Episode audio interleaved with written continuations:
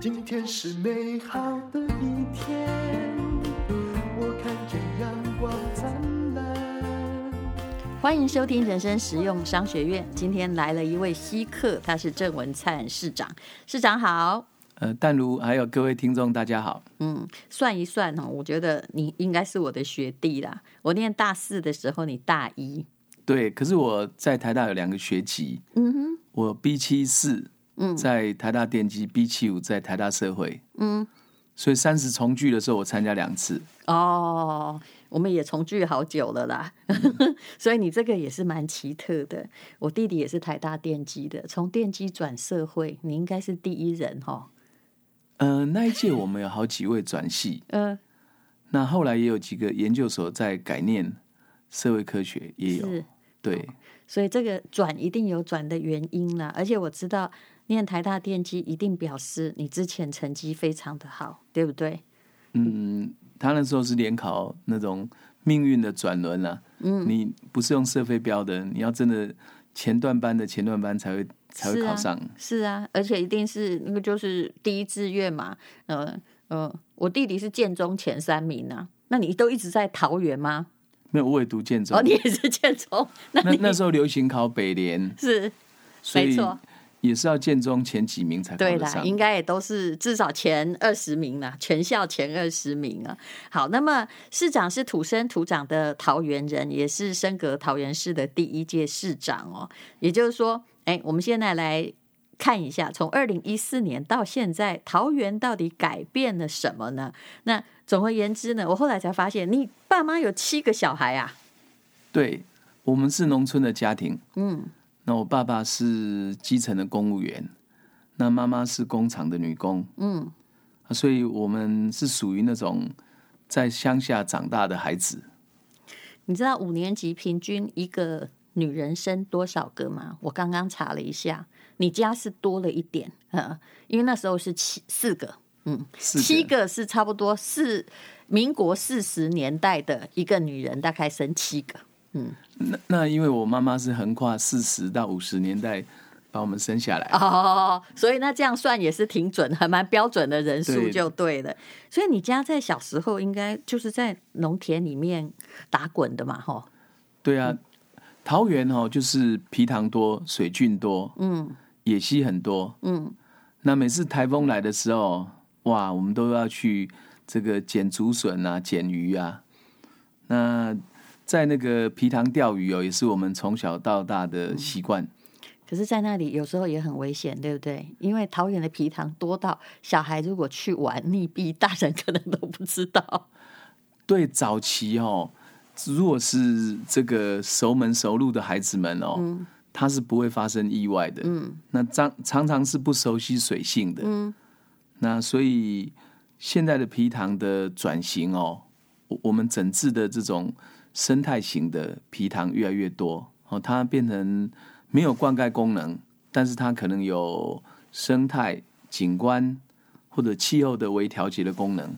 这这种型的转型哦，从农业使用的皮塘到都市的生态皮塘，我们已经做了快要三四十个皮塘了。这中间的转型到底是怎么转的？因为我记得早年只要飞机一飞上去的时候，你会看到桃园下面都是看起来很漂亮的水池，对不对？对，一一坑一坑。那你们是怎么样让它转型？桃园算台地的地形，嗯，然后它是以前大安溪的那种叫做石门冲积扇。那早期我们的水利工程哦，从清代的移民，嗯，到日治时代的水利工程，到战后的石门水库、石门大郡，大概最高的时候有一万口皮塘。嗯那大郡有两条，桃园大郡、石门大郡嗯，其实听起来很可怕哎、对就是啊一万我个们水坑在地上，啊。早期的皮塘有点像挖工，嘿。是先民一本鸡一锄头把它填、把它开凿出来，嗯，当那时是为了要做什么？当时灌溉。哦，就只是为了灌溉。，对对，嗯那这个是桃园的水利的工程的历史啊，也是大概有大概有三百年的这样的文化。嗯，为了建造这些皮塘跟水郡，早期的先民就成立了所谓的三官寺，嗯，等于现在的水利会。那它的目的就是收集这个新建水利工程的费用，嗯，还有分配水权。所以要在三官前面拜拜，万一有争议的话，嗯，那这个传统也变成是一个客家地区哦平安戏的传统。哦，每一年哦元宵办妈祖戏，然后八月哈、哦、平安戏，嗯，拜水官大帝。那我觉得我我们这样的一个水文化是有很根深蒂固的传统，是，甚至我们桃园的三官庙也是最多的，嗯二十二间。嗯那当年建造这些水利工程哦，是闽南客家跟平埔族嗯一起建造，所以没有拜闽南籍的神，嗯，好乡土的王爷，是，也没有拜客家籍的王爷，嗯，拜一个天上的神明。这样比较公平了哈。比较公平，哎、你你 这个这个真的是智慧，这个开拓者的智慧。是，呃，那所以你看到三官庙都有历不史然大的，家就又要械斗起来了。，对，三官庙一定是某一条水郡的系统的庙宇。嗯那所以我，我们像我们最近常办那种客家戏哦，大戏连庄。那以前就是这个，像以杨梅到新屋哦，大概社子溪流域那个那个郡路叫做三七郡，嗯那它就叫做八本部平安戏，嗯就八个祭祀圈，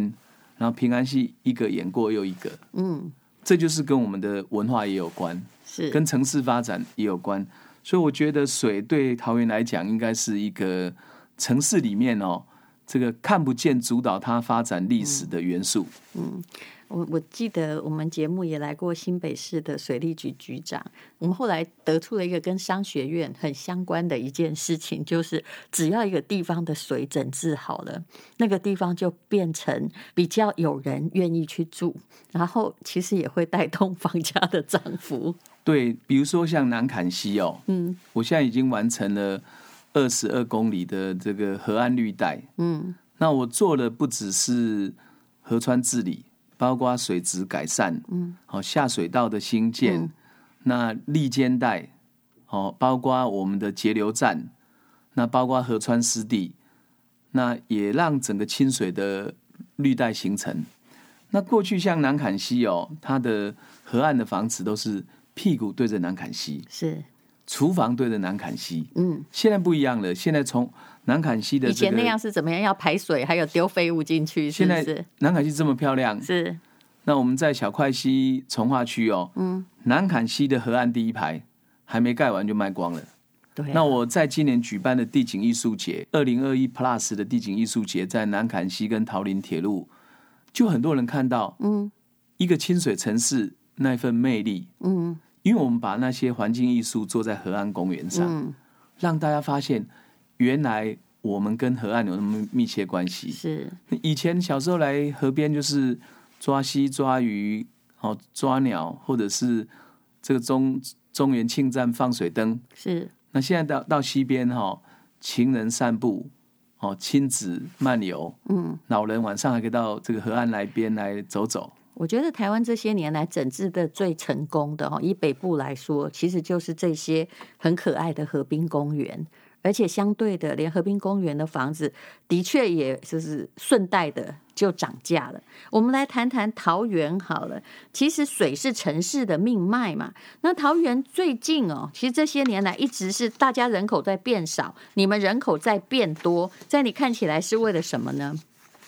对，呃，水是桃园的生命线。嗯那我们石门水库哦，是战后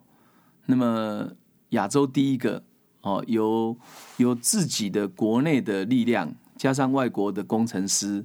哦，特别是美国嗯帮我们建造的这个土堤式、土坝式的这个水库。嗯，那这个水库灌溉的面积哦，事实上超过这个大概有四万公顷的农田，那也提供了我们工业发展的基础。事实上，当时还有发电站，嗯，那民生用水是包括了大这个板桥、大新庄地区十个行政区，嗯，加上桃园，嗯，现在又支援到新竹，嗯，所以石门水库其实是非常重要的。哎、可是我有点不懂哦。你说现在主要的灌溉还是石门水库嘛？可是那先民的一万个皮塘也是为了灌溉，那对它后来还有灌溉功能吗？有它现在还是用水郡的系统哦，比如说桃园大郡有十二条支线，它是把每一个皮塘把它串联起来。那所以你看皮塘有编号，就是比如说一至一号、一至二号，嗯，那过去它的取水的源头也是这个大汉溪的石门水库的蓝水堰，后来才变石门水库。那石门大郡也是一样，所以它的水两两个大郡的水都是来自于水库，因为河川取水是不足的，所以我们从这个石门这边取水。目前这个经过了快一百年，嗯，这个水利系统还在。像桃园大郡的当时的设计者也是八田雨衣，是好，所以我们有一个玉城古道哈，也有那个八田雨衣的那个记载。嗯，那他后来才回回去那个金泽啊，去娶娶他妻。那道啊，嗯，娶妻，后来再到这个乌山头水库，跟嘉南大郡去到南部去兴建那个南部最重要的水利工程。那这个工程历经将近百年，嗯，还可以用，是还可以用。那我们现在，比如说我们每一个皮塘都有管理者，嗯，好、有这个小组长，嗯，那我们每一个那个水闸门有人家说追点啊，嗯，好、他帮忙去去这个管理水闸门啊，所以这个传统的智慧在目前还是可用的。也就是说，桃园如果是农田的话，完全不缺那种水源，对不对？目前哈、哦，编号皮塘是有六七百口了哦，嗯那大概它的蓄水量可以到达三千六百万公吨，嗯，那我们一年哈、哦、一个春季的这个春耕哈、哦，大概有一亿立方公尺，嗯，所以还要石门水库再补水源，哦哦，它是补充性的。但是如果真的缺水时期哦，皮塘就可以调节。是，所以你们那边的。呃就是农田最没有缺水的困扰，那但它是最重要的是石门水库，嗯，它是五年一小旱，十年一大旱，嗯，因为我们台湾的东北角哈、哦、水资源丰沛，是基隆啦、暖暖啦，好、包括像我们的整个翡翠水库跟南势溪流域的范围，嗯，那到了我们中央山脉这边的桃竹苗，水就比较缺，是所以我们这个水库变得很重要，嗯，那最近我们推动北水南调，从翡翠跟石门连通，嗯，未来哈、两边可以可以共同使用这水源，那个翡翠水库哦，一年只用到百分之三十五，嗯，石门水库一年要用掉百分之四 百，要换水四次，是是我们一年大概要用到八亿立方公尺的水，甚至到九亿。那一年石门石门水库运量是大概两亿立方公尺，嗯，所以我们还要清淤啦，要现在在做一个阿姆平排淤隧道，嗯，直接利用台风来的时候把水、把沙子、淤泥冲刷出来。那另外也有这个上游的抽沙，嗯，那另外我们也在做这个上游集水区的保护，哦，比如禁伐啦等等，那也让石门水库可以延长使用年限。是啊，所以石门水库对我们重不重要？很重要，它有农业、民生还有工业。我我们整个工业的用水将近快要两成。是好，你像面板业用水很大，PCB 板用水很大，那 DRAM 的制造业用水也很大，还有纺织业、石化业都要用水。所以我觉得桃园哦，要发展的好，水资源的管理一定要把它当重点。嗯，我我们在二其零实我很惊讶的发现，我看了资料才发现，原来台桃园的工业产值是两兆，将近三兆，哎，是全国第一，哎，对是不是？桃园我本来有会以为是在新竹或者是其他的科学园区，结果是桃园，嗯，竹科这几年有大幅的成长，大概一点五兆，桃园大概是两倍。嗯，那我们是工业聚落最完整哦，汽车、电子、资通讯、化工、机械、纺织、食品，哦，民生、化工这些都有。是所以我们工厂大概一万两千家，嗯，那是全国工业聚落最大的不。那就是因为这样子，你要把过去的那种所谓污染管制把它是提高，嗯，让环保不是负债而是资产。是所以我们因为因为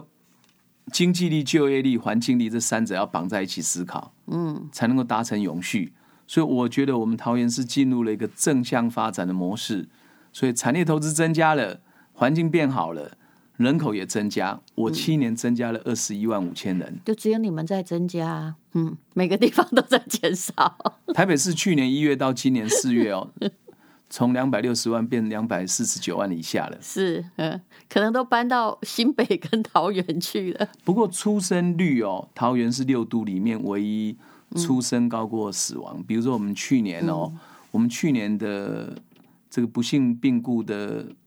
是有一万四千人，嗯，那我们出生超过两万人，嗯，那全国只生了十五万三千人，是没错。台湾进入一个超低生育的时代。就每一个女性生不到一个，哈，就在我们这里发生。不过一个地方也是因为，第一，它要有工作；第二，它要有干净的环境，人口才会增加。当然还要加，可能加上第三，也就是它的生活消费并没有比天龙国来的高了。对，如果用指标来看哦，桃园的这个家户所得是六度第二名，只输给台北市。嗯，啊，如果房屋自有率的指标，嗯，我们也是六度第二，只输给台南市。我们自有率大概八十四趴。嗯，那如果用房价的这种蛋黄蛋白的那嗯种阶梯公式来看的话，大概我们就是台北的四分之一或新北的二分之一，是，我觉得房价是这样子。呃房价基本上也是吸引人口进入的一个很重要的指数，因为毕竟那天龙国实在大家住不起，所以就慢慢的搬出去，搬到一个可能他觉得更宽广、更适合养育后代的地对方。在台北市，如果你薪水是五万元，是你会觉得好痛苦，对，房租、交嗯通，然后这个这个还要还要还要随每便嗯租房子四对万，日用品，那吃饭哇，那一下用光了，很难存钱。嗯，那如果你五万元在桃园生活，可以存钱，嗯还可以买房子。是。那我们再来说一说，你从这个九八年担担任县议员嘛，对不对？对然后二零一四年就当市长嘛，光这以现在算二零二二，但是中间经过了疫情的两年呐、你觉得进步的最大，让你觉得最欣慰的是什么？呃，我觉得桃园历经了一个无声的改变，嗯，哦，也是有感的建设。那我觉得最大的改变是什么？大家看到的，很多人看到是景观的改变。是，其实我们桃园是在每一个细微的地方都在改变。比如说，比如说，我们每一个公共建设，质感、美感都都比以前好很多，让市民觉得公共建设是用心在做。嗯，那我们城市的当然有大转型的这种轨道建设、道路建设、河川治理、下水道，嗯，呃，社会住宅，哦，大的像美术馆、图书馆这些。那微型的我们也做很多，嗯，我单单幼儿园哦，盖了一百一十一个，哇哦，那个所以他没有我们要抽签的困扰，对吧？升格前哈、哦，总名额是一万一千个。是到我今年，哦，最后一年，我的总名额增加了一万两千五百个，比升格前的总和还要多一倍，就是乘以二啦，对不对？那这我样们大家覆就比较敢生孩子啦。覆盖率本来只有一成多，现在有四成三。嗯，那四成三我就慢慢有考虑说，哈、可以复数抽签，嗯，或者是学区制，嗯，让他就近入学。那不过因为蔡总统实施了准公共化，嗯，那我们准公共化的幼儿园哈，其实收费也降到三千五，嗯，那公立的会降到两一千五，嗯，所以我们整个那个托育的这种负担就降低了。我我是觉得让年轻人要甜蜜多一点，负担少一点。嗯，那你让他不敢生，养不起，那当然就一定会少子女化了。是，其实人口减少的原因非常的复杂，也不是一个就鼓励大家生的标语可以鼓励的，呃因为经济因素也有，嗯文化因素也有。另外一个文化因素，我是觉得，当然很多人现在觉得说，双薪家庭、顶客族，嗯哦，不婚或不生也很好，但因为这是个人的生活形态，以前是家族是的生活形态就会希望说，嗯，这个未婆孙啊，嗯，然后要催促着这个子女哈、早日结婚，早日哦多子多孙嘛。那这个从家族主义变个人主义，嗯，文化的因素也有。不过我觉得经济因素是政府要协助解决的。是主主要还是啦，并不是说大家真的不要生小孩，而是现在的父母要带小孩，其实非常非常的沉重。比如说，你说疫情好了，有一个孩子是国小的哈，以这个台北市而言，那国小的就去学校，那国中的就在家。 我相信每一个每一个家长都非常焦虑。 现在疫情期间真的是要分担一下家长的这种焦虑感。嗯，好，现在防疫假三天嘛，哈，嗯，那我们也是五月十四号国中会考五二一五二前一周就让大家放假，是，国三放假，连补习班也要放假，嗯避免他被拘格或避免他染疫，嗯影响他的考试权益啊。嗯，那当然，我觉得像年轻家庭多像桃园哦，我们是很用心在处理年轻家庭需要什么。是好像我刚刚讲到了居住哦，其实我们社会住宅现在的新建计划是到一万七千户，那它平均的一房、两房、三房大概会从五六千块到一万二之间，然后我们大概目前的社宅蛮受到肯定的，每个地方都在争取社宅。所以这么便宜啊，租金我们是用市价打八折，哦，我我大概把它分五级啦，根据家庭收入来核算租金，嗯所以社宅满力度很高啊。社宅一楼有时候会设图书馆、嗯亲子馆、公托中心，啊还有微型的运动中心，让社宅的设施跟居民共享。我们那边没有反社宅，你这样子再讲下去，台北的很多人又都搬到桃园去了，因为在台北居住的确是一个非常昂贵的负担，不管是贷款还是租金。而且老实说，只要是那么便宜，你刚刚讲的价格太便宜了，只要是你便宜租到的东西，环境都不好，这是一定的。没有对不桃对桃园社宅环境很好，是啊，所以我们现在也有警消新的嗯人员哦，一部分住社宅。是那当然，原住民的我们桃园是全台湾哦，都会原住民最多的城市，嗯都会原住民哦超过七万人，我们总的原住民超过八万人。是那最多当然是花莲嘛，花莲九万多，我们是第二大。嗯那原住民的房屋自有率大概六成多，嗯那我们大概去年补贴的租金四千块这种，嗯大概两千五百人。嗯那最近政府决定全国十二万要提升到五十万，要提升四倍。嗯，那我们租金补贴会大概从两万户，也许会提升到七八万户。那我是觉得这个政策对，那社宅也要盖，嗯我们社宅盖的哦，要让因为有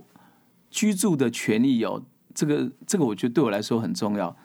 不要说年轻人走出学校就是梦想破灭的开始，不是是追求梦想的开始是，就一辈子只成为乌奴，嗯那人生的意义都被贬值了。嗯，应该说，居住是基本条件，是。你还能够去追求其他的目标。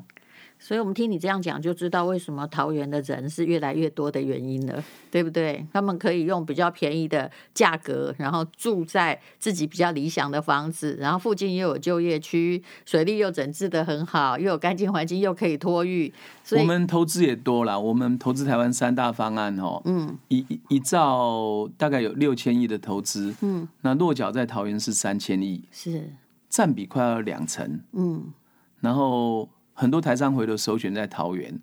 所以一个年轻人毕业哦，我们一年大概毕业两万个年轻人，嗯每一个人可以找得到三个工作。嗯那我们梅河的哦，通过我们就服中心有一个就业六个月的安定方案，嗯，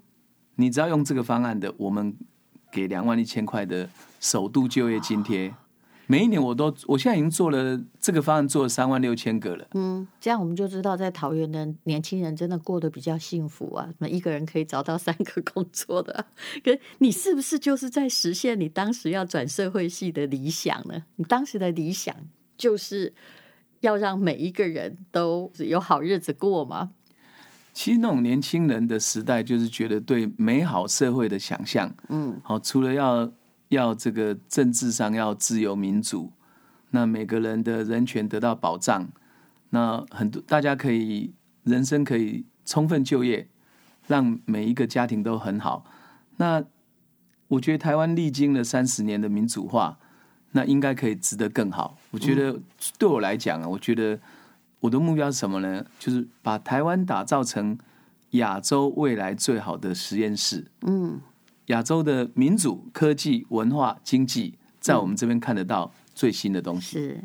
我觉得呃，以我的经验，你也是我访问过的讲话最清晰的一位市长啊、哦。但你每一天要做这么多事，你连水利的任何的这个都搞得清清楚楚、哦。听说你一天要当三天用，是不是？所以才能够在七年之内，不到八年的时间做这么多事情。我当市长，我是觉得我的学习曲线哦，时间很短，嗯要刚当市长就要上手。呃，但我觉得可你之前当过很久的县议员呢，我当过议员，当过行政院发言人，嗯当过海基会副秘书长，嗯那我也当过了新闻局长。像我当发言人当了四年，我当过阿扁总统、嗯苏贞昌院长、谢长廷嗯竞选总统，还有蔡英文主席，嗯不同时代的发言人。嗯那我觉得对我来讲，我觉得政府团队哦，事实上是可以做事。就我常常说，不要怕学习，不要怕改正，不要怕创新，嗯让政府团队可以本身就是一个改造社会的力量，而不是被想成官僚。哦，这个教条不会，我觉得台湾的这个公务员哈、哦、是有能力的，哦嗯，我你只要能够把他们带领的好，他们就可以创造出很好的成绩。所以你一直希望自己当的是一个没有距离的领导者。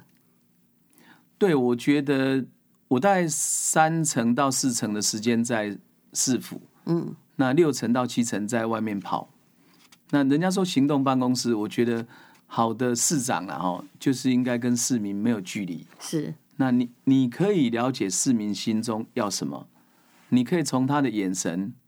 哦，他的微笑，知道他是幸福的。所以我是很常在第一线哈、哦、来走动，那也真的是走动式管理。有时候我要去看一看，嗯，到底第一现场是什么样的情况啊？所以很多人就说，哎，市长记得各地方的状况，哦，地头人头啦，嗯那当然，这个工作压力就比较大。那我觉得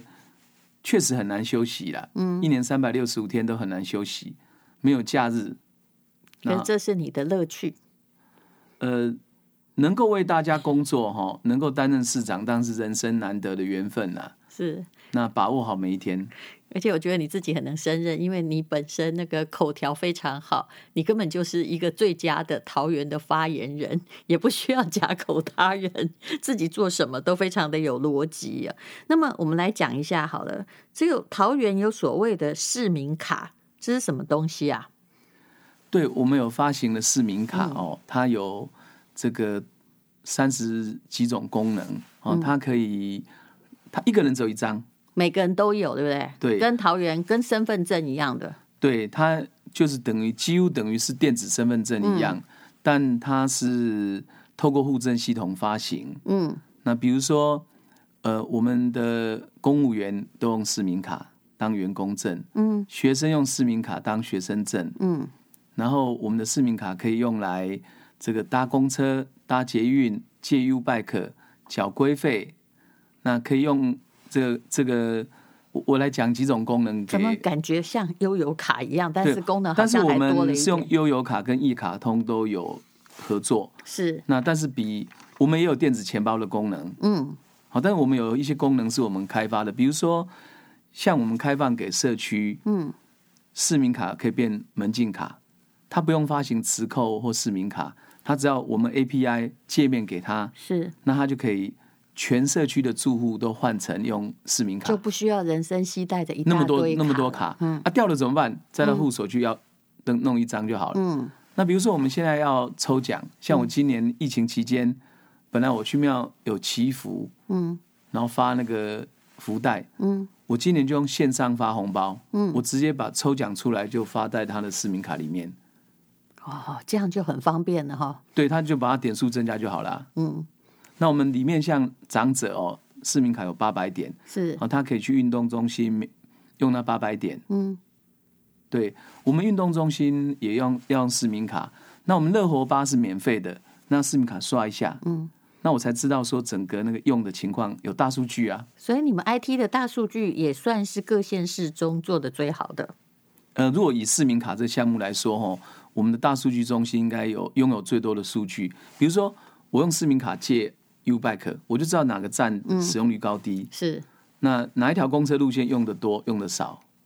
那像我们，比如说像外配跟陆配来到台湾，嗯，那外配要四四年，陆配要六年才桃取园也得很身份多，证，对不对？对，我们大概新移民家庭有六万五千个，那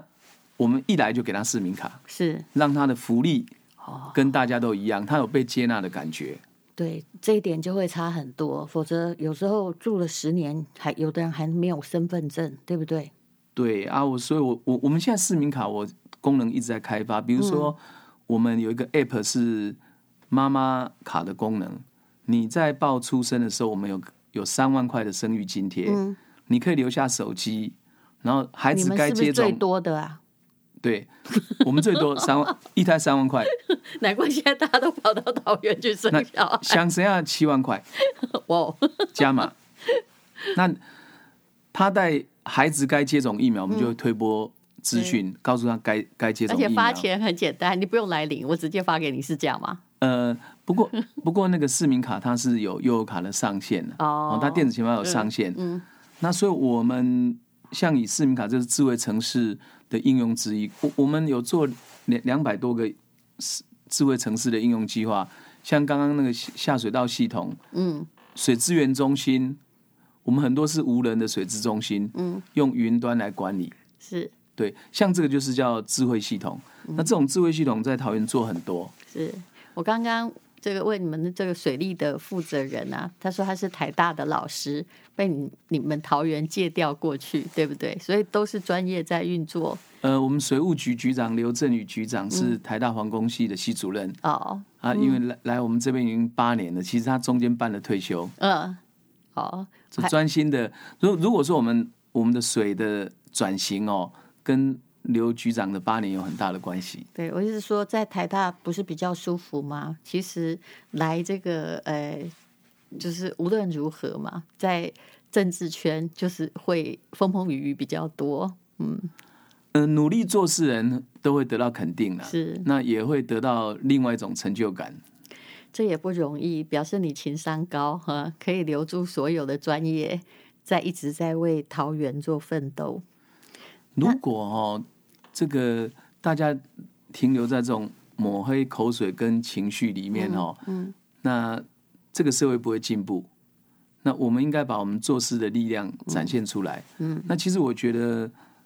这个所谓的沉默的多数哦，是听我们的。是，那你还想要在桃园做到些什么？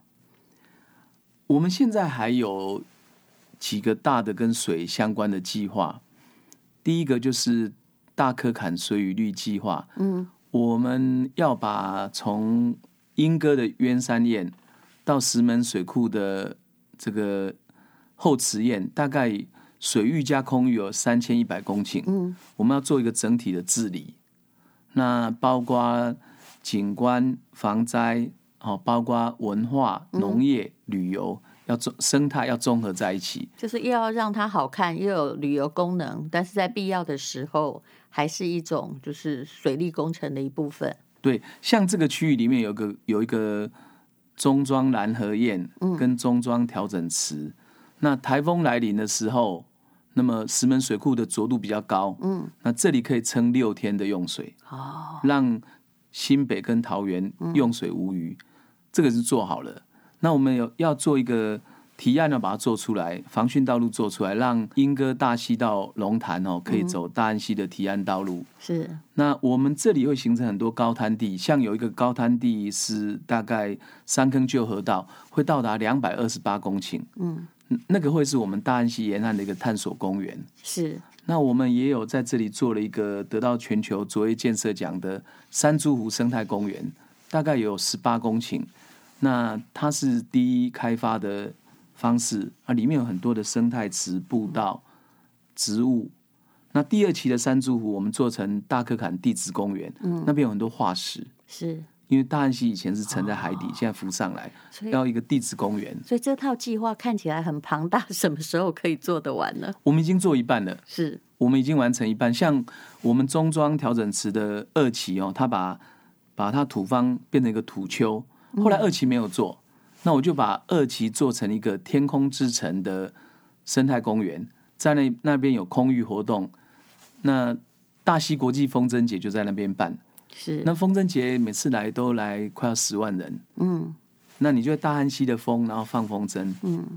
那像这个计划就是以大安溪流域为主的一个计划，我做了一半，我希望下一个市长可以把它按照我的蓝图去完成。嗯是。好，这个也是一个水的计划。